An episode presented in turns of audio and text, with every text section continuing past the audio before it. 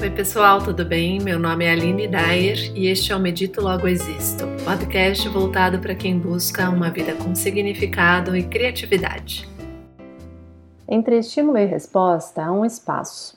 Neste espaço está nosso poder de escolher nossa resposta. Em nossa resposta reside nosso crescimento e nossa liberdade. Esta frase de Viktor Frankl, um neuropsiquiatra austríaco que sobreviveu a quatro campos de concentração, sintetiza a ideia da liberdade da escolha.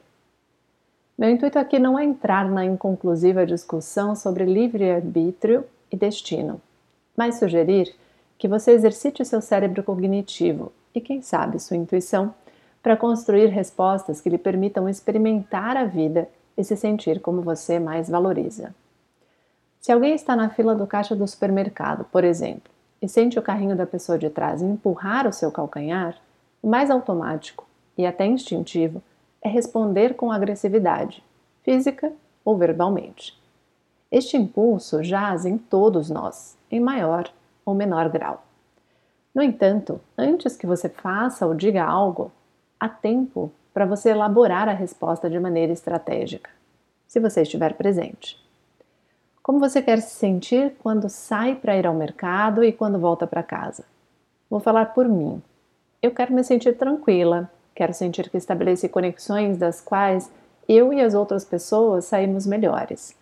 Então, se eu não quero criar um conflito, o que eu poderia fazer numa circunstância como essa? Construir uma mentalidade receptiva, ou seja, pensar que a outra pessoa não está querendo me agredir de propósito. Gerar empatia, olhar para ela e procurar imaginar que ela pode estar passando por algum momento difícil ou que simplesmente ela fez algo sem querer. E responder. Às vezes, só de olhar para a pessoa e para o carrinho e abrir um sorriso, ela já vai entender e vai se afastar. Exercite esse semblante leve. Lembre-se que poderia ser você empurrando o calcanhar de uma outra pessoa sem querer.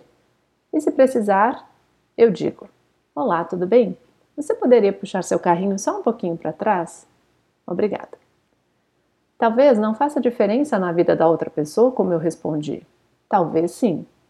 Mas o mais importante é que vai fazer diferença na minha vida, né? Ou se você estiver respondendo na sua vida.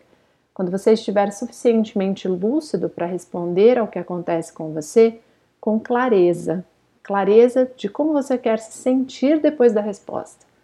A vida fica muito mais leve, ela fica alinhada aos nossos valores, é aquilo que realmente é importante para nós, e aos poucos nós vamos vivendo cada vez mais presentes, sendo capazes de reprogramar aqueles comportamentos condicionados ou instintivos que já não geram mais os resultados que nós almejamos.